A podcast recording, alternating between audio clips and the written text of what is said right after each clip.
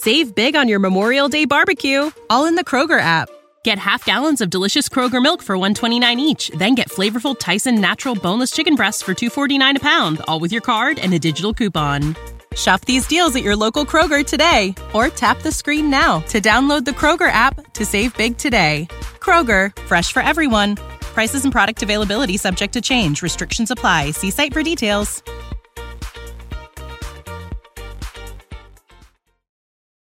Parte 3. Chico recupera chica, o viceversa. Nick Dunn. 40 días ausente. En libertad bajo fianza, esperando el juicio. Había sido procesado y puesto en libertad. Todo un impersonal entrar y salir de la cárcel. La vista preliminar para establecer la fianza, la toma de huellas, y las fotos, los giros, los desplazamientos y el manejo. No es que me sintiese como un animal, es que me sentí como un producto, algo creado en una cadena de montaje. Lo que estaban creando era Nick Dunn, asesino. Pasarían meses antes de que comenzara el juicio. Mi juicio. La palabra aún amenazaba con desmoronarme por completo convertirme en un loco balbuceante de risa aguda. Se suponía que debía sentirme privilegiado por haber conseguido la fianza. No había causado ningún problema ni siquiera cuando era evidente que iba a ser arrestado, de modo que consideraron que el riesgo de fuga era limitado. Puede que Bonnie también dijese alguna palabra en mi favor, de modo que podría pasar un par de meses más en casa antes de ser llevado a prisión y asesinado por el Estado. Sí, era un hombre muy, muy afortunado. Estábamos a mediados de agosto, algo que me resultaba continuamente extraño. Aún es verano, pensaba. ¿Cómo pueden haber pasado tantas cosas cuando ni siquiera ha llegado el otoño? Hacía un calor brutal. Tiempo de manga corta, lo habría descrito mi madre, siempre más preocupada por la comodidad de sus hijos que de los grados exactos. Tiempo de manga corta, tiempo de chaqueta, tiempo de abrigo, tiempo de impermeable. El año en moda de abrigo. Para mí, aquel año sería tiempo de esposas. Después posiblemente tiempo de uniforme naranja. O tiempo de traje fúnebre. Porque no tenía previsto ir a la cárcel. Antes me mataría. Tanner tenía un equipo de cinco detectives intentando encontrar a Amy, sin resultado hasta el momento, como intentar atrapar el agua. Cada día, durante semanas, yo me había dedicado a aportar mi patética contribución, grabar mensajes en vídeo para Amy y postearlos en Quien lo hizo, el blog de la joven Rebeca.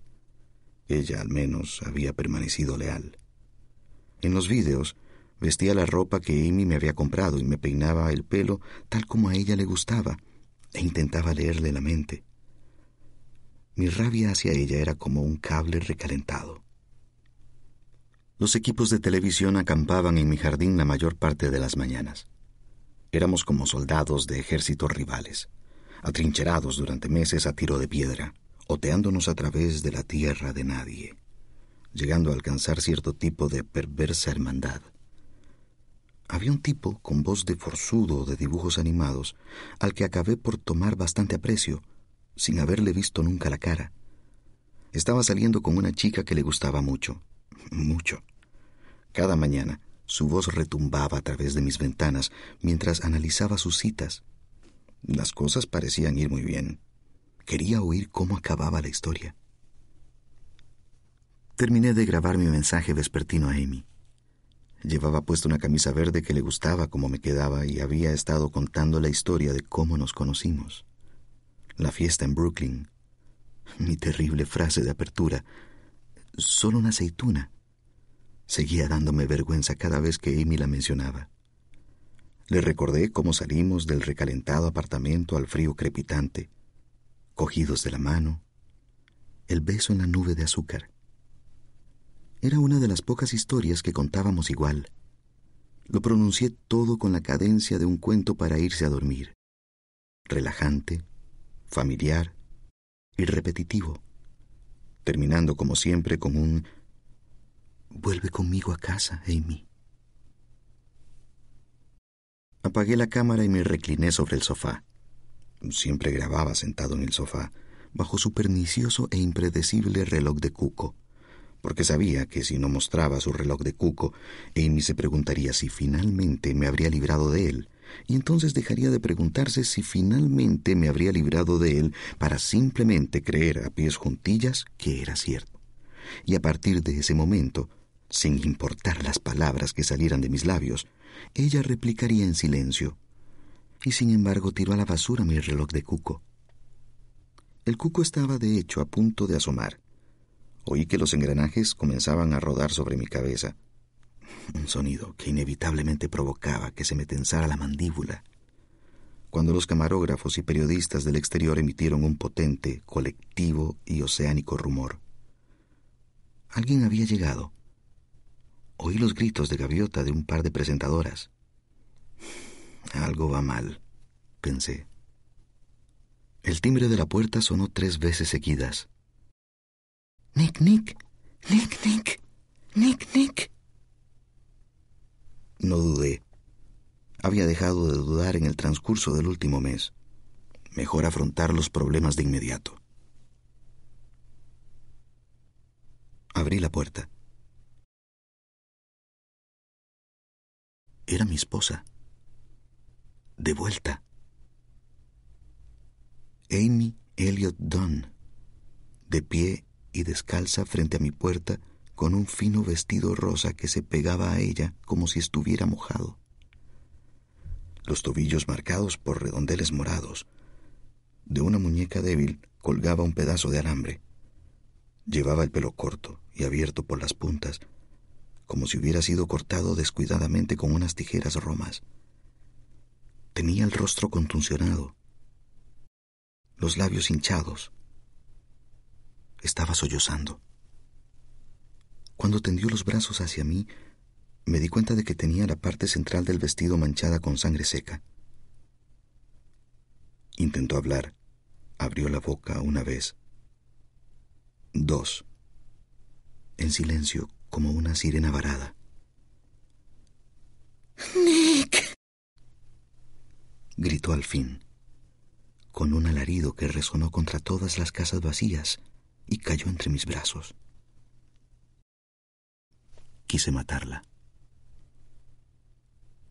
Si hubiéramos estado solos, mis manos habrían encontrado su lugar alrededor del cuello de Amy, hundiendo los dedos en los perfectos agarraderos de su carne. Qué placer poder sentir aquel enérgico pulso bajo mis dedos. Pero no estábamos solos.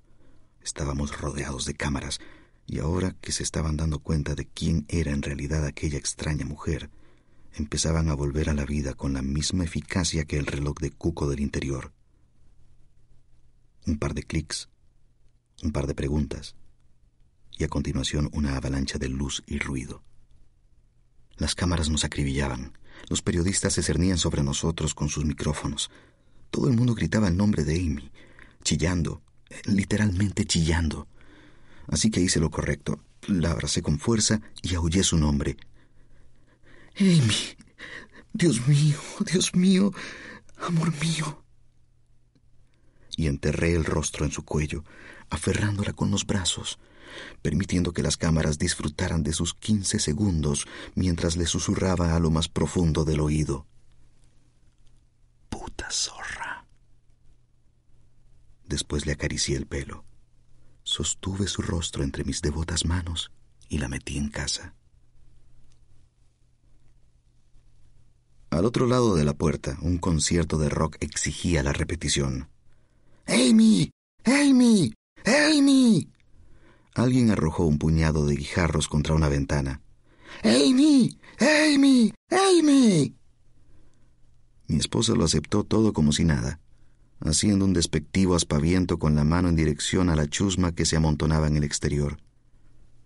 Se volvió hacia mí con una sonrisa cansada pero triunfal. La sonrisa de la víctima de violación, de la superviviente de maltratos. de la mujer que prende fuego a la cama en una vieja película de televisión. La sonrisa que indica que el muy cabrón ha recibido al fin su justo merecido y sabemos que ahora nuestra heroína podrá seguir con su vida, fundido en negro. Señalé el alambre, el pelo cortado, la sangre seca. Y bien, ¿cuál es tu historia, esposa? He vuelto, gimió ella. He conseguido volver a ti. Se acercó a mí con intención de abrazarme. Retrocedí. ¿Cuál es tu historia, Amy? Desi, susurró ella con labios temblorosos. Desi Collins me secuestró. Fue la mañana de, de nuestro aniversario y sonó el timbre de la puerta y pensé, no sé, pensé que a lo mejor eran flores de tu parte. Me estremecí.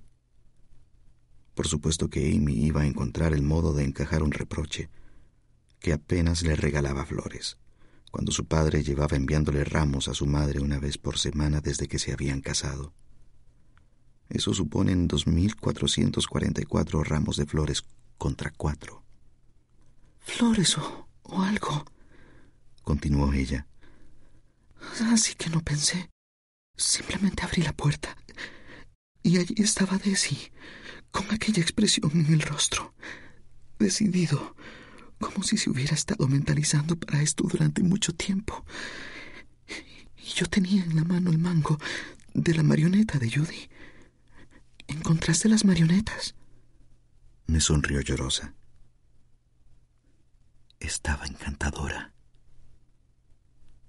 Oh, encontré todo lo que me dejaste preparado, Amy. Acababa de encontrar el mango de la marioneta de Judy. Se había desprendido. Lo tenía en la mano cuando abrí la puerta e intenté golpearle con él. Forcejeamos y al final fue él quien me dio un garrotazo, con fuerza. Lo siguiente que supe me incriminaste por asesinato y desapareciste. Puedo explicarlo todo, Nick. La miré de hito en hito durante un largo y tenso momento. Vi días bajo el cálido sol tumbados en la arena de la playa, su mano sobre mi pecho. Y vi cenas familiares en casa de sus padres, donde Rand siempre me rellenaba la copa y me palmeaba el hombro. Y nos vi tirados sobre la alfombra de mi miserable apartamento en Nueva York, charlando mientras mirábamos el perezoso ventilador del techo. Y vi a la madre de mi hijo.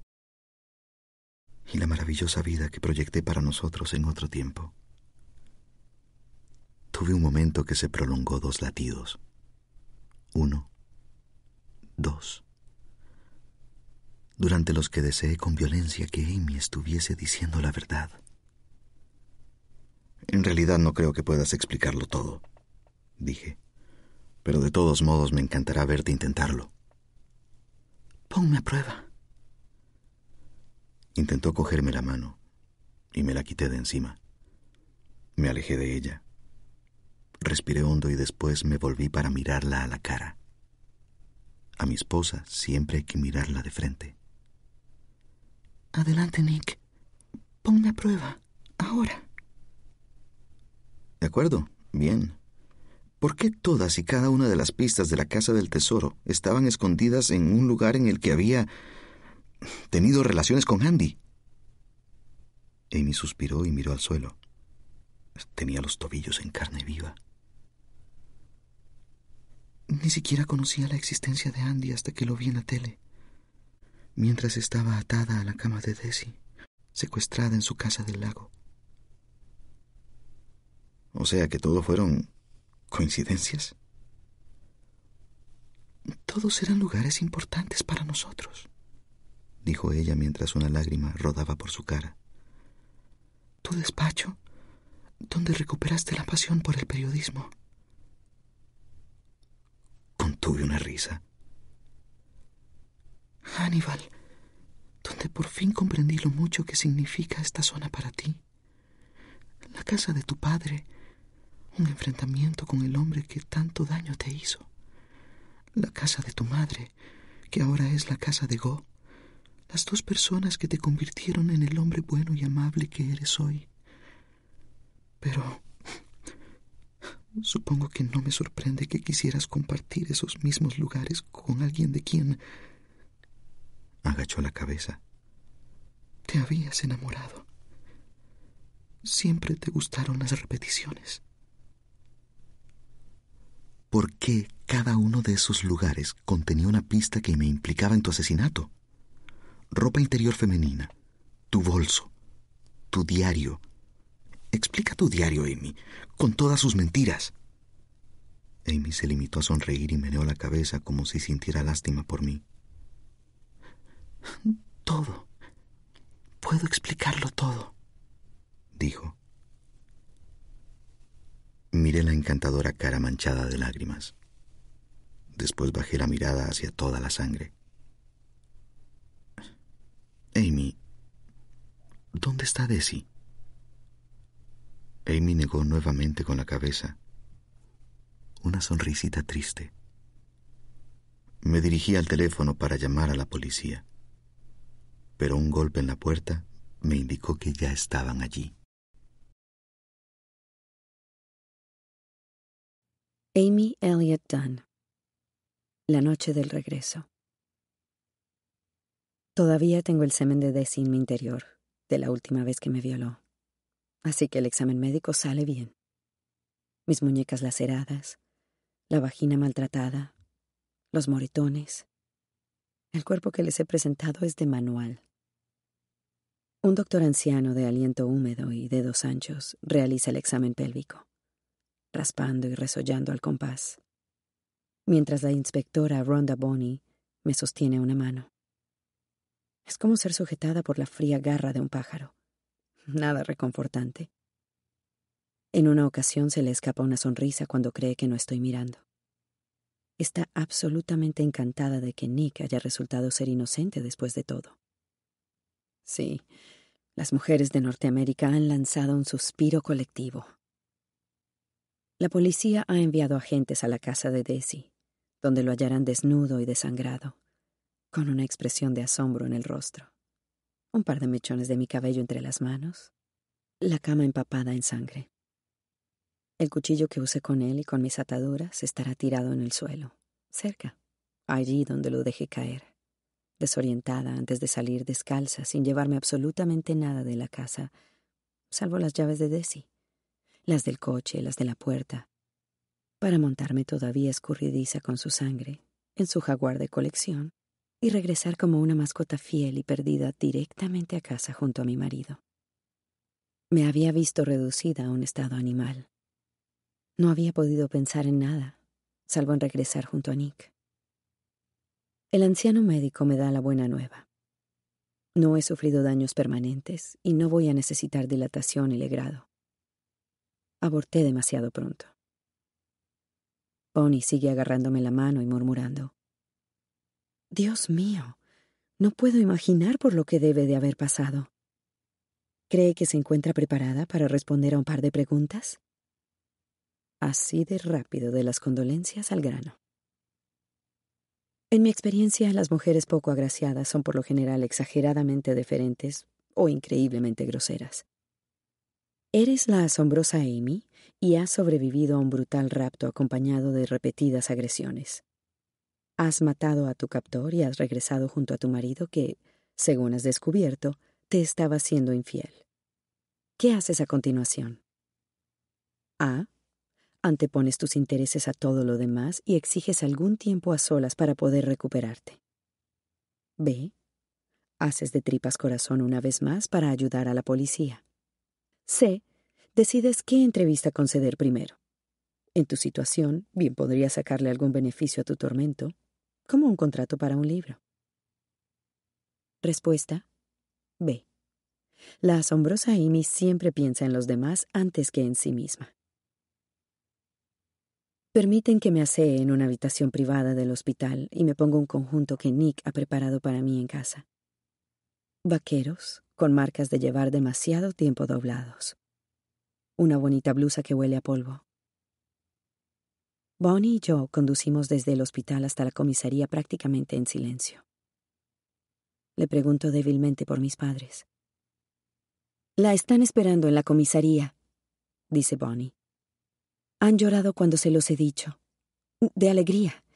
Alegría y alivio absolutos. Les dejaremos que se den unos buenos abrazos antes de comenzar el interrogatorio. No se preocupe. Las cámaras ya están en la comisaría. El estacionamiento tiene el aspecto esperanzado y sobreiluminado de un pabellón deportivo.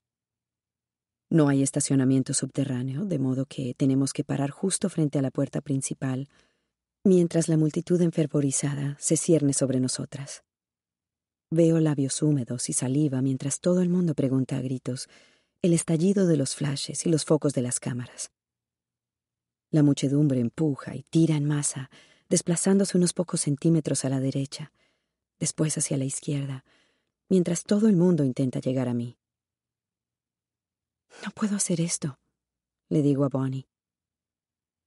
La carnosa palma de un hombre se estampa contra la ventanilla del coche, mientras un fotógrafo intenta conservar el equilibrio. Agarro la fría mano de Bonnie. Es demasiado. Ella me da una palmadita y dice, Espere. La puerta de la comisaría se abre y hasta el último agente del edificio sale para formar dos líneas paralelas sobre las escaleras, conteniendo a la prensa, creando una guardia de honor para mí. Ronda y yo subimos corriendo cogidas de la mano, como recién casados, pero a la inversa, dirigiéndonos a toda prisa hacia mis padres que aguardan justo al otro lado de la puerta. Y todo el mundo consigue las instantáneas de nuestro abrazo mientras mi madre susurra Dulce niña, dulce niña, dulce niña. Y mi padre solloza tan estruendosamente que casi se ahoga. Vuelven a llevarme prácticamente en volandas, como si no me hubieran llevado de aquí para allá más que de sobra. Me dejan en un cuarto que más bien parece un armario con sillas de oficina. Cómodas, pero baratas, de esas que siempre parecen tener pedazos de comida reseca pegados a la tela. Una cámara parpadea desde un rincón y no hay ventanas. No es lo que había imaginado. No está diseñado para hacerme sentir a salvo. Me rodean Bonnie, su compañero Gilpin y dos agentes del FBI venidos de St. Louis que apenas abren la boca. Me dan un poco de agua y después Bonnie empieza. B. Bueno, Amy, lo primero agradecerle sinceramente que haya querido hablar con nosotros después de todo lo que ha sufrido. En un caso como este resulta sumamente importante dejarlo todo registrado mientras el recuerdo aún permanece fresco. No puede imaginarse lo fundamental que es. Por eso es bueno que hable ahora. Si podemos dejar registrados todos los detalles, podremos cerrar el caso y Nick y usted podrán retomar su vida. Ah, desde luego me gustaría. B. ¿Se lo merece? Así pues, si está lista para comenzar, podemos empezar por establecer el horario. ¿A qué hora llamó Desi a su puerta? ¿Lo recuerda? A. A eso de las diez de la mañana. Un poco más tarde, porque recuerdo haber oído a los Teverer hablando mientras se dirigían al coche para ir a la iglesia. B. ¿Qué sucedió cuando abrió usted la puerta? A. Noté que algo iba mal de inmediato. Para empezar, Desi lleva toda la vida escribiéndome cartas, pero su obsesión parecía haber ido menguando en intensidad con el paso de los años. Parecía considerarse únicamente un viejo amigo, y como la policía no podía hacer nada al respecto, me acostumbré a dejarlo estar. Nunca pensé que pretendiera hacerme algún daño. Pero lo cierto es que no me gustaba estar tan cerca de él, geográficamente. Creo que eso debió de ser lo que le desequilibró. Saber que estaba tan cerca de él. Entró en mi casa con... E-, estaba sudando y parecía un poco nervioso, pero también muy decidido. Yo estaba arriba, a punto de plancharme el vestido, cuando vi el mango de madera de la marioneta de Judy en el suelo. Supongo que debía de haberse desprendido. Un fastidio porque ya había escondido las marionetas en el cobertizo así que cogí el mango y lo llevaba en la mano cuando abrí la puerta. B. Tiene usted muy buena memoria. A. Gracias. B. ¿Qué sucedió a continuación? A. Desi irrumpió en la casa y se puso a recorrer la sala de estar, frenético y como oído, y dijo, ¿Cómo vas a celebrar tu aniversario? Me asustó que supiera qué día era nuestro aniversario. El hecho en sí parecía ponerle furioso. Después extendió bruscamente los brazos. Me agarró de la muñeca y me la retorció tras la espalda. Forcejeamos. Me resistí todo lo que pude. B. ¿Y luego? A. Le di una patada y conseguí zafarme un segundo. Corrí hasta la cocina, y allí volvimos a forcejear hasta que me golpeó con el mango de madera de Judy. Caí redonda al suelo y él me golpeó otras dos o tres veces. Recuerdo haber perdido por un segundo la visión a causa del mareo. Me palpitaba la cabeza. Intenté quitarle el mango y él me cortó en el brazo con una navaja de bolsillo que llevaba. Todavía tengo la cicatriz, ¿ve? Ve. Sí. Quedó notificada en su examen médico. Tuvo suerte de que únicamente fuese una herida superficial. A. No duele como si fuese superficial, créame. B. Entonces, ¿la acuchilló? El ángulo es... A. No estoy segura de si lo hizo a propósito o de si choqué yo con la hoja accidentalmente. Estaba tan atontada. Pero sí recuerdo que el mango cayó al suelo y que bajé la mirada y vi la sangre que emanaba de mi herida salpicando la madera. Creo que fue entonces cuando me desmayé. B. ¿Dónde recuperó el sentido? A. Desperté maniatada en mi sala de estar. B. ¿Gritó? ¿Intentó llamar la atención de los vecinos? A. Por supuesto que grité. O sea, ¿me ha estado escuchando? Acababa de ser golpeada, apuñalada y maniatada por un individuo que llevaba décadas obsesionado conmigo y que una vez intentó suicidarse en mi cuarto de la residencia estudiantil. B. De acuerdo, de acuerdo, Amy, disculpe. La pregunta no pretendía sonar en lo más mínimo como si estuviéramos culpándola de nada. Solo necesitamos hacernos una imagen lo más detallada posible para que podamos cerrar la investigación y usted pueda seguir con su vida. ¿Quiere otra botella de agua o un café o algo? Ah. Algo caliente sería agradable. Tengo mucho frío.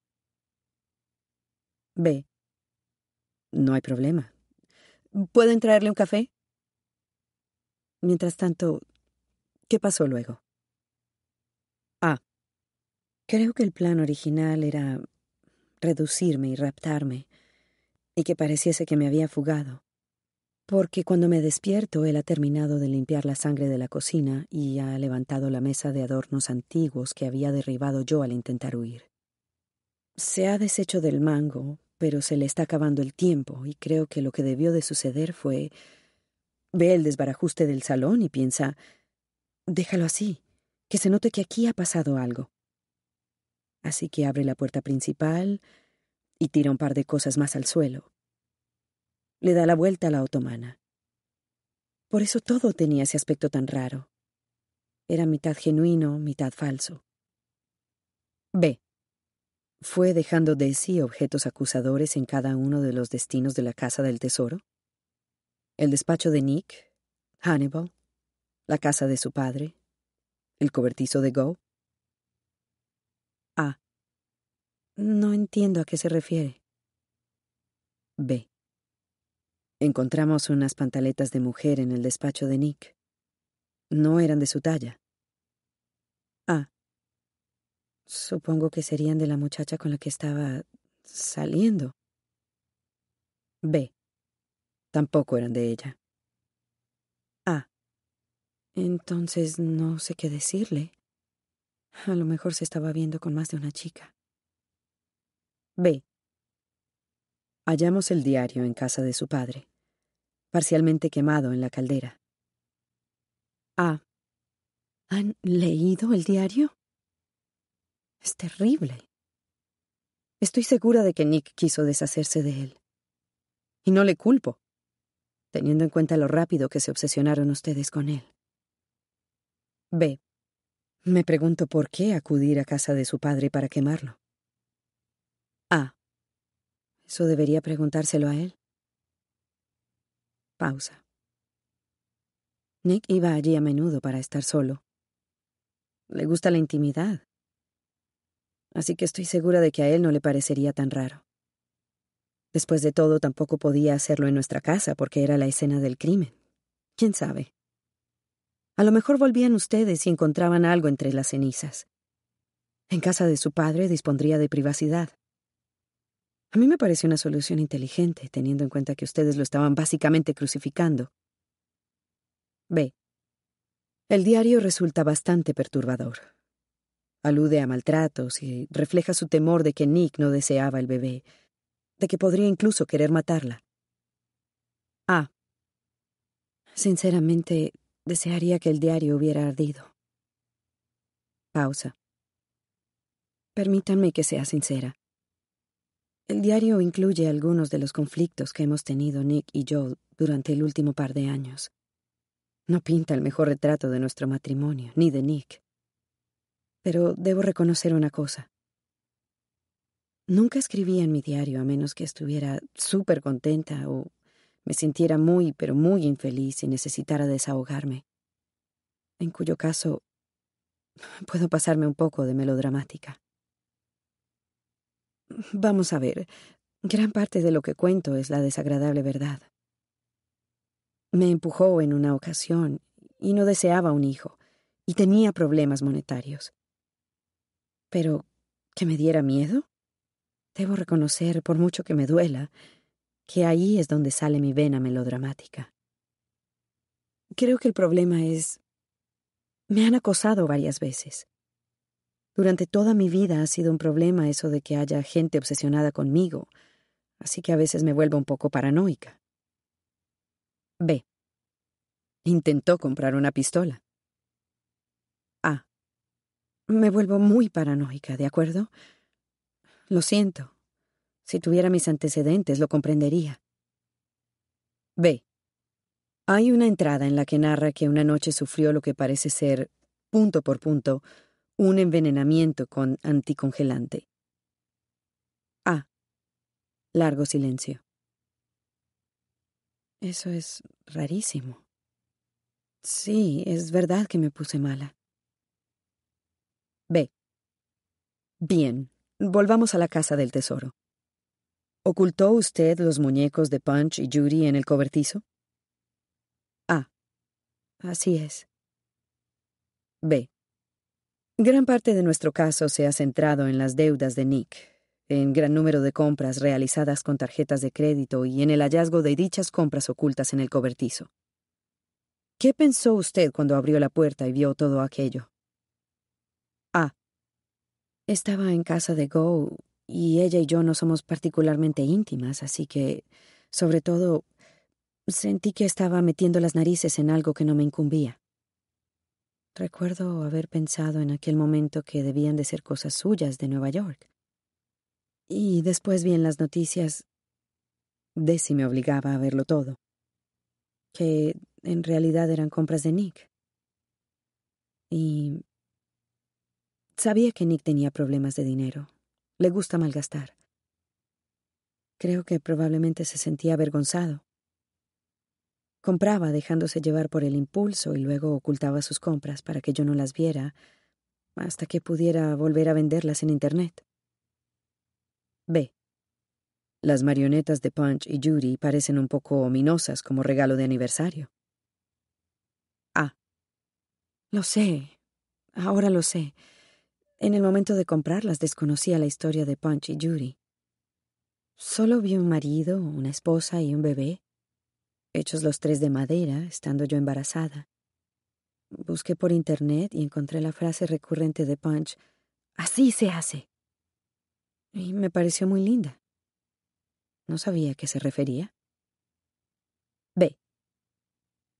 Así que estaba maniatada. ¿Cómo la llevó Desi hasta el coche? Ah. Metió el coche en nuestro garaje y bajó la puerta. Me arrastró hasta allí, me metió en la cajuela y se marchó. B. ¿Y gritó usted entonces? Ah. Sí, claro que grité, carajo. Y si hubiera sabido que Desi se iba a pasar todas las noches del mes siguiente violándome para luego acurrucarse a mi lado con un martini y un somnífero para que no le despertasen mis sollozos, y que la policía iba a entrevistarle, y que ni aún así iban a sospechar de él en lo más mínimo. Aún así iban a seguir sentados con el pulgar metido en el culo. Puede que hubiera gritado con más fuerza. Sí, puede que lo hubiera hecho. Ve. Nuevamente mis disculpas. ¿Puede alguien traerle unos pañuelos a la señora Dunn, por favor? ¿Y dónde está su ca... Gracias. De acuerdo. ¿A dónde fueron entonces, Amy? Ah. Condujimos hacia St. Louis y recuerdo que de camino se detuvo en Hannibal. Oí el silbido del vapor. Supongo que fue entonces cuando arrojó mi bolso. Fue la otra cosa que hizo para asegurarse de que pareciera un ataque. B. Eso es muy interesante. Al parecer tenemos muchas extrañas coincidencias en este caso. Como que a Desi se le ocurriera arrojar el bolso justo en Hannibal, lugar al que Nick acudió impulsado por su pista, provocando que nosotros creyéramos que había sido él quien había arrojado allí el bolso. O que decidiera usted ocultar un regalo precisamente en el mismo lugar en el que Nick había escondido sus compras realizadas con tarjetas de crédito secretas. Ah. ¿En serio? porque debo decirle que a mí no me parecen coincidencias en absoluto. Me suena más bien a que un grupo de polis se empeñó en culpar a mi marido y que, ahora que estoy viva y resulta evidente que él no era culpable, han quedado como gigantescos idiotas y no saben qué hacer para cubrirse el culo. En vez de aceptar la responsabilidad del hecho de que si este caso hubiera quedado en sus jodidas y extremadamente ineptas manos, Nick estaría ahora en el pasillo de la muerte y yo seguiría encadenada a una cama, siendo violada hasta el día de mi muerte. B. Lo siento, es... A. Me salvé sola. Lo cual ha salvado a Nick. Lo cual ha salvado sus putos y lamentables traseros. B. Tiene usted toda la razón, Amy. Lo siento si le hemos parecido Hemos dedicado tanto tiempo a este caso que queremos aclarar hasta el último detalle que se nos pasó por alto para no volver a caer en los mismos errores. Pero tiene usted toda la razón. Estamos perdiendo de vista el fondo de la cuestión, que es... Es usted una heroína. Una verdadera heroína. Ah. Gracias. Le agradezco que diga eso. Nick Dunn la noche del regreso. Fui a la comisaría a recoger a mi esposa y fui recibido por la prensa como una estrella de rock, un presidente por mayoría absoluta y el primer hombre en la luna, todos en uno. Tuve que resistir el impulso de alzar las manos entrelazadas sobre la cabeza en el signo universal de la victoria. Ya veo, pensé, ahora todos fingimos ser amigos. Lo único que importa es que Amy está a salvo. Había estado practicando aquella frase una y otra vez. Mientras no supiera de qué lado iba a caer la moneda, debía parecer el marido cariñoso y aliviado, hasta estar seguro de que la policía había desmontado por completo su pegajosa telaraña de mentiras. Hasta que sea arrestada. Aguantaría hasta entonces, hasta que sea arrestada y entonces podría sentir cómo mi cerebro se expandía y contraía de manera simultánea. Mi propio zoom cerebral a lo Hitchcock. Y pensaría, mi esposa ha asesinado a un hombre. De un solo corte. Había dicho el joven agente de policía asignado como enlace con la familia. Esperaba no tener que volver a ser enlazado con nadie, por ningún motivo. Era el mismo chaval que le había calentado la oreja a Go hablando de su caballo y su desgarro del labrum y su alergia a los cacahuates. ¿Le pegó un tajo en la yugular? Un corte como ese basta para desangrarse en, yo qué sé, 60 segundos. 60 segundos es un largo rato para saber que estás muriendo. Pude imaginarme a Desi llevándose las manos al cuello, sintiendo la sangre manar entre sus dedos con cada palpitación. Cada vez más aterrado, mientras su pulso se iba acelerando paulatinamente, hasta que comenzó a disminuir, sabiendo que aquello era aún peor. Y durante todo ese rato, Amy manteniéndose al límite de su alcance, estudiándolo con la expresión culpable y disgustada de una estudiante de instituto en clase de biología frente a un goteante feto de cerdo, con su pequeño escalpelo todavía en la mano.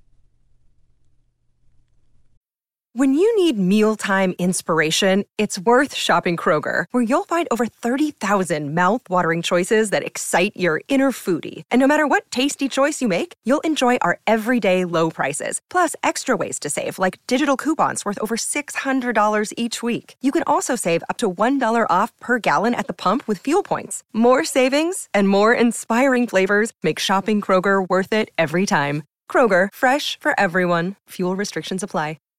Save big on your Memorial Day barbecue, all in the Kroger app. Get half gallons of delicious Kroger milk for 129 each, then get flavorful Tyson natural boneless chicken breasts for 249 a pound, all with your card and a digital coupon. Shop these deals at your local Kroger today or tap the screen now to download the Kroger app to save big today. Kroger, fresh for everyone. Prices and product availability subject to change. Restrictions apply. See site for details. Lo rajó con un viejo cuchillo de carne, estaba diciendo el chico. El tipo solía sentarse a su lado en la cama. Le cortaba los filetes y le daba de comer. Parecía más asqueado por aquel detalle que por el tajo. Un día, el cuchillo se escurre del plato. Él no se da cuenta. ¿Cómo usó ella el cuchillo si siempre estaba atada? pregunté yo. El chico me miró como si acabara de contar un chiste sobre su madre. No lo sé, señor Don. Estoy seguro de que estarán averiguando los detalles en este preciso momento. El caso es que su esposa está a salvo. ¡Hurra! El chaval me había robado la frase. Vi a Rand y a Meribeth a través de la puerta de la sala en la que habíamos ofrecido nuestra primera rueda de prensa hacía seis semanas. Estaban pegados el uno al otro como siempre. Rand besando la cabeza de Meribeth, Meribeth acariciándole la espalda. Y experimenté una sensación tan aguda de agravio que a punto estuve de arrojarles una engrapadora. Fueron ustedes, par de imbéciles, idólatras y devotos, quienes crearon ese engendro y lo dejaron suelto en el mundo. ¡Oh, qué felicidad! ¡Qué monstruo tan perfecto! ¿Y acaso se han visto castigados por ello? No, ni a una sola persona se le había ocurrido poner en tela de juicio sus caracteres. No habían experimentado otra cosa que no fuese una muestra continua de amor y apoyo. Ahora les devolverían a Amy y todo el mundo la amaría aún más. Mi esposa había sido una sociópata insaciable antes. ¿En qué se convertiría ahora? Ten cuidado por donde pisas, Nick. Ten mucho cuidado por donde pisas. Rand me vio mirando y me hizo un gesto para que me acercara a ellos. Me estrechó la mano delante de un par de reporteros a los que habían concedido audiencia en exclusiva. Meribeth se mantuvo firme. Yo seguía siendo el hombre que había engañado a su hija. Me dedicó un brusco asentimiento y me dio a la espalda. Rand se pegó tanto a mí que pude oler su chicle de menta. Debo decirte, Nick, que estamos muy aliviados de haber recuperado a Amy. También te debemos una disculpa, una bien grande. Dejaremos que Amy decida cuáles son sus sentimientos acerca de su matrimonio, pero quiero al menos disculparme por cómo se torcieron las cosas. Tienes que comprender. Lo hago, dije. Lo comprendo todo. Antes de que Rand pudiera disculparse o enrollarse más, Tanner y Betsy llegaron al unísono, luciendo como un anuncio de Vogue. Pantalones sin una sola arruga, camisas en tonos joya, resplandecientes sortijas y relojes de oro. Tanner se pegó a mi oreja y susurró. Voy a ver cómo nos deja esto. Después entró Go, aceleradísima, toda preguntas y ojos alarmados. ¿Qué significa esto? ¿Qué le ha pasado a Desi? ¿Amy simplemente ha aparecido en casa? ¿Qué significa esto? ¿Estás bien? ¿Qué va a pasar ahora? Fue un encuentro extraño. Una sensación ligeramente distinta tanto a la de una reunión como a la de una sala de espera de hospital. Una sensación de celebración nerviosa, como un juego de salón para el que nadie conocía todas las reglas. Mientras tanto, los dos periodistas a los que los Elliot habían permitido acceso al círculo íntimo seguían aseteándome a preguntas. ¿Cómo se siente ahora que ha recuperado a Amy? ¿Cómo de feliz se siente en este momento? ¿Cuánto le alivia a Nick que Amy haya vuelto? Me siento extremadamente aliviado y muy feliz. Estaba diciendo, elaborando mi sosa declaración de relaciones públicas, cuando las puertas se abrieron y entró Jacqueline Collins con el colorete atravesado por las lágrimas, los labios una apretada cicatriz roja. ¿Dónde está? Me dijo. La putilla mentirosa, ¿dónde está? Ha matado a mi hijo. Mi hijo. Se echó a llorar mientras un periodista le sacaba un par de fotos. ¿Cómo se siente sabiendo que su hijo ha sido acusado de secuestro y violación? preguntó uno de los reporteros con voz acartonada. ¿Qué cómo me siento? replicó ella bruscamente. ¿Lo dice en serio? ¿De verdad la gente responde a ese tipo de preguntas? Esa chica perversa y desalmada manipuló a mi hijo durante toda su vida. Escriba eso. Lo manipuló y mintió, y finalmente lo ha asesinado. E incluso ahora, después de muerto, sigue utilizándolo. Señora Collins, somos los padres de Amy empezó a decir Meribeth. Intentó tocar a Jacqueline en el hombro, pero ésta se la sacudió de encima. Siento su dolor, pero no mi pérdida.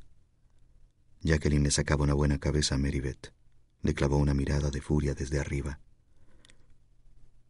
Pero no mi pérdida, reafirmó. Lo lamento. Todo dijo Meribeth al tiempo que Rand aparecía a su lado, sacándole una cabeza a Jacqueline. ¿Qué van a hacer respecto a su hija? preguntó Jacqueline. Se volvió hacia el joven agente de enlace, que intentó mantenerse firme. ¿Qué se está haciendo respecto a Amy? Porque miente cuando dice que mi hijo la secuestró. Está mintiendo. Lo ha matado ella. Lo asesinó mientras dormía y nadie parece estar tomándoselo en serio. Le aseguro que estamos tomando todo este asunto muy, muy en serio, señora, dijo el joven agente. ¿Alguna declaración, señora Collins? preguntó el periodista. Acabo de darle mi declaración. Amy Elliot Dunn ha asesinado a mi hijo. No ha sido defensa propia. Lo ha asesinado. ¿Tiene pruebas de ello? Por supuesto, no las tenía. El artículo del periodista narraría mi agotamiento conyugal.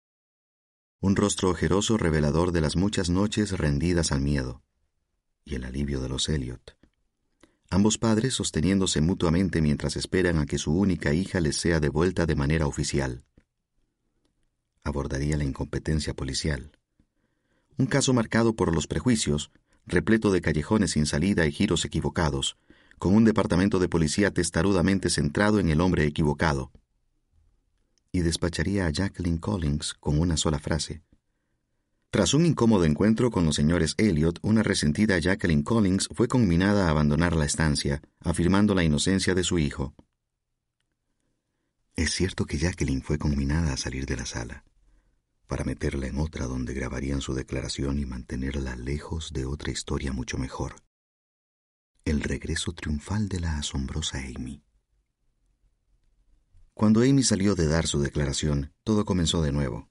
Las fotos y las lágrimas, los abrazos y las risas, todo para solaz de desconocidos que querrían ver y saber. ¿Cómo fue? Amy, ¿cómo te sientes tras haber escapado de tu captor y regresar junto a tu marido? Nick, ¿cómo te sientes tras haber recuperado a tu esposa y tu libertad todo a la vez? Yo permanecí en gran medida en silencio. Estaba pensando en mis propias preguntas, las mismas preguntas que llevaba años pensando, el ominoso estribillo de nuestro matrimonio. ¿Qué estás pensando, Amy? ¿Qué es lo que sientes? ¿Quién eres? ¿Qué nos hemos hecho el uno al otro? ¿Qué nos haremos? Manifestar su deseo de volver a casa, a su cama de matrimonio junto al infiel de su marido, fue un acto generoso, regio, por parte de Amy. Todo el mundo se mostró de acuerdo. La prensa nos siguió como si fuéramos la procesión de una boda real, bajo los neones y entre los restaurantes de comida rápida que pueblan Carthage, hasta llegar a nuestra McMansión junto al río. Qué elegancia la de Amy, qué estilazo, una princesa de cuento. Y yo, por supuesto, era el jorobado pelotillero que se inclinaría y humillaría durante el resto de mis días. Hasta que la arrestaran si es que alguna vez lo hacían. Que la hubieran dejado en libertad ya me preocupaba. Más que una preocupación, fue una conmoción. Les vi salir a todos en fila india de la sala en la que la habían estado interrogando durante cuatro horas para dejarla marchar. Dos tipos del FBI con el pelo extremadamente corto y rostros inexpresivos. Gilpin, con pinta de haber engullido el mayor chuletón de su vida. Y Bonnie, la única con los labios apretados y una pequeña V en el entrecejo. Me miró de reojo al pasar a mi lado, arqueó una ceja y desapareció. Después, con excesiva rapidez, Amy y yo nos encontramos de nuevo en casa, solos en la sala, observados por los resplandecientes ojos de Blicker. Al otro lado de nuestras cortinas, los focos de las cámaras de televisión permanecían encendidos, bañando nuestra sala en un extraño resplandor anaranjado. Parecía que estuviéramos a la luz de las velas. Qué romántico. Amy estaba bellísima. La odié. Tenía miedo de ella. No podemos dormir en la misma casa, empecé. Quiero quedarme aquí contigo, dijo ella agarrándome la mano. Quiero estar con mi marido. Quiero darte la oportunidad de ser el marido que quieres ser. Te perdono. ¿Me perdonas? Amy, ¿por qué has vuelto? Por lo que dije en las entrevistas, los vídeos. No era eso lo que querías, dijo ella. No era ese el objetivo de los vídeos. Eran perfectos. Me recordaron lo que solíamos compartir, lo especial que era.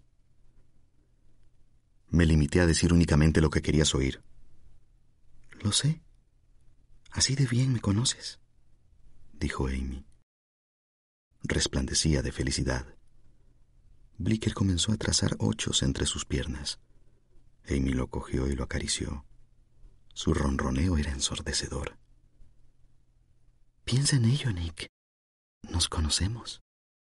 Y ahora mejor que ninguna otra pareja en el mundo. Era cierto que yo también había experimentado aquella sensación durante el mes anterior, en las raras ocasiones en las que no había estado deseándole todos los males a Amy. Me sobrevenían extraños momentos, en plena noche, al levantarme a orinar o por la mañana mientras llenaba un tazón con cereal. Detectaba un aguijonazo de admiración y más que eso, de cariño por mi esposa, justo en el centro de mi ser, en las entrañas, saber expresar en sus notas exactamente lo que yo había querido oír, hacer que volviera a enamorarme, incluso predecir todos mis pasos en falso. Amy me tenía calado hasta el tuétano. Me conocía mejor que cualquier otra persona en el mundo.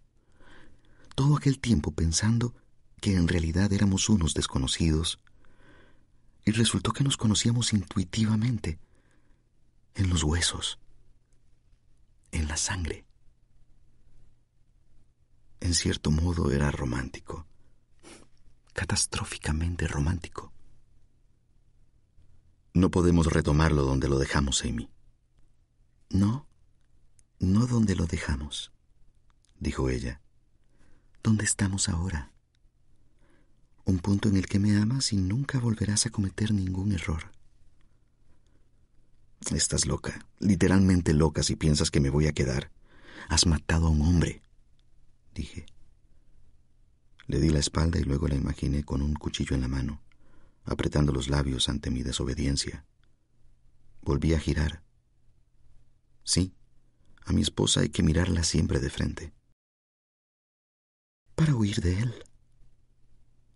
Has matado a Desi para crear una nueva historia que te permitiese regresar y ser amada por todos sin tener que asumir las responsabilidades de lo que hiciste. ¿No entiendes la ironía, Amy? Es lo que siempre me echaste en cara, que nunca afrontase las consecuencias de mis actos, ¿verdad? Bien, considérame debidamente aleccionado. Pero, ¿qué pasa contigo? Has asesinado a un hombre, un hombre que, supongo, te amaba y te estaba ayudando, y ahora quieres que ocupe su lugar y te ame y te ayude y... No puedo. No puedo hacerlo y no lo haré. Nick, creo que has recibido ciertas informaciones erróneas dijo Amy. No me sorprende, teniendo en cuenta la cantidad de rumores que corren por ahí. Pero debemos olvidar todo eso si queremos seguir adelante. Y seguiremos adelante. Toda Norteamérica desea que lo hagamos. Es la historia que el mundo necesita en estos momentos. Nosotros. Desi es el malo. Nadie quiere dos malos.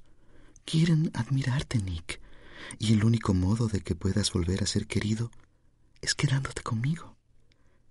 Es la única manera. Cuéntame qué sucedió, Amy. Estuvo Desi ayudándote en todo momento. Amy se inflamó al oír aquello.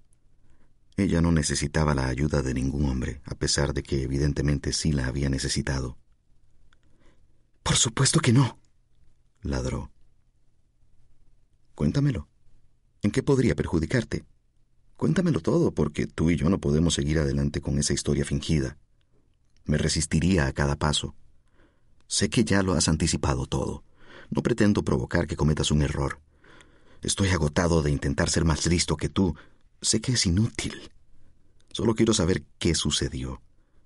Estaba a un paso del corredor de la muerte, Amy. Has vuelto y me has salvado, y te doy las gracias por ello. ¿Me has oído? Te estoy dando las gracias. Así que luego no digas que no lo hice. Gracias. Pero necesito saberlo. Sabes que necesito saberlo. Desnúdate, dijo Amy. Quería estar segura de que no llevase ningún micrófono. Me desvestí delante de ella hasta la última prenda, y luego Amy me inspeccionó. Me pasó una mano por la barbilla y el pecho, por la espalda. Me palmeó el trasero y coló una mano entre mis piernas, me palpó los testículos y me agarró del inerte pene. Lo sostuvo en la mano un momento para ver si pasaba algo. No pasó nada. Estás limpio, dijo. Pretendía ser una broma, un chascarrillo, una referencia fílmica de la que los dos podríamos reírnos. Cuando vio que yo no decía nada, dio un paso atrás y dijo, Siempre me gustó verte desnudo. Me hacía feliz. Nada te hacía feliz. ¿Puedo volver a vestirme? No. No quiero tener que preocuparme de micrófonos ocultos en las mangas o los dobladillos. Además, tenemos que ir al baño y abrir el grifo, por si acaso hubieras instalado micrófonos en la casa. Has visto demasiadas películas, dije. Nunca pensé que te oiría decir eso. Nos metimos en la bañera y abrimos el grifo de la ducha. El agua me empapó la espalda y humedeció el frontal de la camisa de Amy hasta que se despojó de ella. Se quitó toda la ropa en un malicioso striptease. La arrojó por encima de la puerta de la ducha con el mismo ademán sonriente y juguetón que tenía cuando nos conocimos. Estoy dispuesta a todo y se volvió hacia mí. Esperé que sacudiera la melena sobre los hombros como hacía cuando coqueteaba conmigo, pero tenía el pelo demasiado corto. Ahora estamos igual, dijo. Me parecía de mala educación ser la única vestida. Creo que hace mucho tiempo que dejamos atrás la etiqueta, Amy. Mírala solo a los ojos. No la toques. No dejes que te toque. Se acercó a mí, me puso una mano en el pecho, dejó que el agua goteara entre sus senos, se lamió una salpicadura del labio superior y sonrió. Amy odiaba las salpicaduras de agua. No le gustaba mojarse la cara. No le gustaba la sensación del agua golpeando contra su carne. Yo sabía todo aquello porque estaba casado con ella y la había manoseado y me había insinuado muchas veces en la ducha, siempre para verme rechazado. Sé que parece sensual, Nick, pero en realidad no lo es. Es algo que la gente solo hace en las películas. Ahora estaba fingiendo justo lo contrario, como si hubiese olvidado que la conocía. Retrocedí. Cuéntamelo todo, Amy. Pero, primero, ¿hubo alguna vez un bebé? El embarazo había sido mentira. Para mí aquello fue lo más desolador. La idea de que mi esposa fuese una asesina resultaba aterradora, repulsiva pero que lo del bebé fuese mentira me resultó casi imposible de soportar. El embarazo había sido mentira, la fobia a la sangre había sido mentira. Durante el último año mi esposa había sido en gran medida una mentira. ¿Cómo incriminaste a Desi? Pregunté. Encontré un poco de alambre en un rincón de su sótano. Utilicé un cuchillo de sierra para cortarlo en cuatro trozos. Te dejaba tener cuchillos. Olvidas que éramos amigos. Tenía razón. Estaba pensando en la historia que le había contado a la policía, que Desi la había retenido cautiva. Se me había olvidado. Así de buena era contando historias. Cada vez que Desi se marchaba, me ataba a los alambres todo lo fuerte que podía alrededor de las muñecas y los tobillos para que fueran dejando estos surcos. Me mostró las escabrosas marcas de sus muñecas como brazaletes. Guardé una botella de vino y me la introducía cada día para que el interior de mi vagina tuviera el aspecto apropiado. Apropiado para una víctima de violación. Finalmente hoy le he dejado que se acostara conmigo para tener su semen y le he echado unos somníferos en el martini. ¿Te dejaba tener somníferos? Amy suspiró. No le estaba siguiendo el ritmo. Ya, eran amigos. Después... Hizo un gesto como de cortarle la garganta. Así de fácil, ¿eh? Solo hay que decidir hacerlo y luego hacerlo, dijo ella. Disciplina, compromiso, como con cualquier otra cosa. Tú nunca lo entendiste. Noté que su humor se estaba tornando pétreo. No la estaba admirando lo suficiente. Cuéntame más, dije. Cuéntame cómo lo hiciste. Al cabo de una hora, el agua se enfrió y Amy quiso poner fin a nuestra conversación.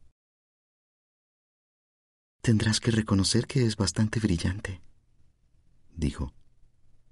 La miré fijamente. O sea, Tienes que admirarme aunque solo sea un poco, me exhortó. ¿Cuánto tardó Desi en desangrarse hasta morir? Es hora de irse a la cama, dijo Amy. Mañana podremos seguir hablando si quieres, pero ahora mismo deberíamos dormir. Juntos. Creo que es importante. Para cerrar el círculo. En realidad, para todo lo contrario. Amy, esta noche me voy a quedar porque no quiero tener que responder a todas las preguntas que me harán si no me quedo. Pero dormiré abajo. Ella ladeó la cabeza, estudiándome. Nick, todavía puedo perjudicarte mucho. Recuérdalo. más de lo que ya lo has hecho. Pareció sorprendida. Oh, desde luego. Lo dudo, Amy. Me dirigí hacia la puerta. Intento de asesinato, dijo ella. Me detuve en seco. Esa fue mi primera idea, al principio. Sería una pobre esposa enferma con indisposiciones recurrentes y repentinas, hasta que se descubriese que todos aquellos cócteles que le había preparado su marido, como en el diario, pero después decidí que intento de asesinato no era suficiente para ti. ¿Te merecías algo más? Aún así, no conseguí sacarme de la cabeza el envenenamiento. Me gustaba la idea de que hubieses ido llegando poco a poco al asesinato, intentándolo primero de la manera más cobarde. Así que lo hice. ¿Esperas que me lo crea? Todos aquellos vómitos. ¡Qué susto! Una esposa inocente y asustada podría haber guardado parte del vómito, solo por si acaso. ¿Quién podría culparla por ser un poco paranoica? Me dedicó una sonrisa de satisfacción. Siempre hay que tener un plan alternativo para el plan alternativo. ¿De verdad te envenenaste a ti misma? Nick, por favor. ¿Te sorprende? Después de todo, me maté. Necesito una copa, dije, saliendo antes de que Amy pudiera decir nada más. Me sirvió un escocés y me senté en el sofá de la sala. Al otro lado de las cortinas los focos de las cámaras iluminaban el jardín. Pronto dejaría de ser de noche. Había acabado por considerar el amanecer algo deprimente, sabiendo que se iba a seguir repitiendo una y otra vez. Tanner descolgó al primer timbrazo. Lo mató ella, dije. Mató a Desi porque básicamente la estaba irritando, sometiéndola a juegos de poder, y se dio cuenta de que podía matarlo y convertirlo en su boleto de regreso a su antigua vida, y que podría culparle de todo. Lo asesinó. Tanner me lo acaba de decir. Ha confesado. Imagino que no habrá tenido oportunidad de eh, grabar algo de algún modo, con el móvil o algo. Estábamos desnudos en la ducha y todo ha sido entre susurros. Eh, no quiero ni preguntar, dijo. Son ustedes las dos personas más jodidas de la cabeza que he conocido en mi vida, y eso que estoy especializado en ellas. ¿Qué dice la policía? Tanner suspiró. Amy no ha dejado ni un solo cabo suelto. Su historia es absurda, pero no más absurda que la nuestra. Básicamente, Amy está explotando la máxima más eficaz del sociópata. ¿Cuál es? Cuanto mayor la mentira, más fácil de creer. Vamos, Tanner, tiene que haber algo. Me acerqué a la escalera para asegurarme de que Amy no estuviese cerca. Estábamos hablando entre susurros, pero en fin, ahora debía andarme con cuidado. Por ahora debemos presentar un frente unido, Nick. El retrato que ha pintado de usted sigue sin ser nada halagador. Dice que todo lo que escribió en el diario es cierto, que todos los artilugios del cobertizo son suyos, que los compró usted con las tarjetas de crédito, pero ahora se siente demasiado avergonzado para reconocerlo. Ella no es más que una pobre niña rica que ha vivido protegida toda su vida. ¿Cómo iba a saber ella cómo adquirir tarjetas de crédito secretas a nombre de su marido? Y toda esa pornografía, Dios mío. Me ha dicho que nunca estuvo embarazada. Falseó un análisis con orina de Noel Hawthorne. Haber empezado por ahí, eso sí es tremendo. Le apretaremos las tuercas a Noel. Noel no lo sabe. Oí un profundo suspiro al otro lado de la línea. Tanner ni se molestó en preguntar cómo la había conseguido Amy. Seguiremos pensando, seguiremos buscando, dijo. Ya saldrá algo. No puedo quedarme en esta casa con ese engendro. Me ha amenazado con... Intento de asesinato. El anticongelante, sí. He oído que era una de las posibilidades. No pueden arrestarme por eso, ¿o sí? Amy dice que conservó parte de los vómitos, como prueba. ¿De verdad podrían...? No forcemos las cosas por ahora, ¿de acuerdo, Nick? Dijo Tanner. Por ahora, sígale la corriente. Odio tener que decirlo. De verdad que lo odio. Pero ahora mismo es el mejor consejo legal que le puedo dar. Sígale la corriente. Que le siga la corriente. Ese es su consejo. Mi equipo estrella de un solo abogado. Que le siga la corriente. Váyase a la mierda. Colgué completamente furioso. La mataré, pensé. Voy a matar a esa zorra. Me sumí en la oscura ensoñación a la que me había entregado durante el último par de años, cada vez que Amy me había hecho sentir el mayor de los desgraciados. Soñaba despierto con abrirle la cabeza a martillazos hasta que dejase de hablar, hasta que por fin dejase de escupirme las palabras con las que me ninguneaba, vulgar, aburrido, mediocre, predecible, insatisfactorio, inútil, inservible, básicamente in. Mentalmente la machacaba con el martillo hasta convertirla en un muñeco roto que balbucía in, in, in, hasta quedar en silencio con un espasmo. Pero luego no me bastaba, por lo que la restauraba, dejándola como nueva para poder matarla otra vez. Le rodeaba el cuello con las manos. Siempre le había costado la intimidad, y después apretaba y apretaba, sintiendo su pulso. ¿Nick? Me di la vuelta y Amy estaba sobre el primer peldaño de la escalera con su camisón de dormir, la cabeza ladeada. Sígueme el juego, Nick. Save big on your Memorial Day barbecue, all in the Kroger app. Get half gallons of delicious Kroger milk for 129 each, then get flavorful Tyson natural boneless chicken breasts for 249 a pound, all with your card and a digital coupon. Shop these deals at your local Kroger today or tap the screen now to download the Kroger app to save big today. Kroger, fresh for everyone. Prices and product availability subject to change. Restrictions apply. See site for details.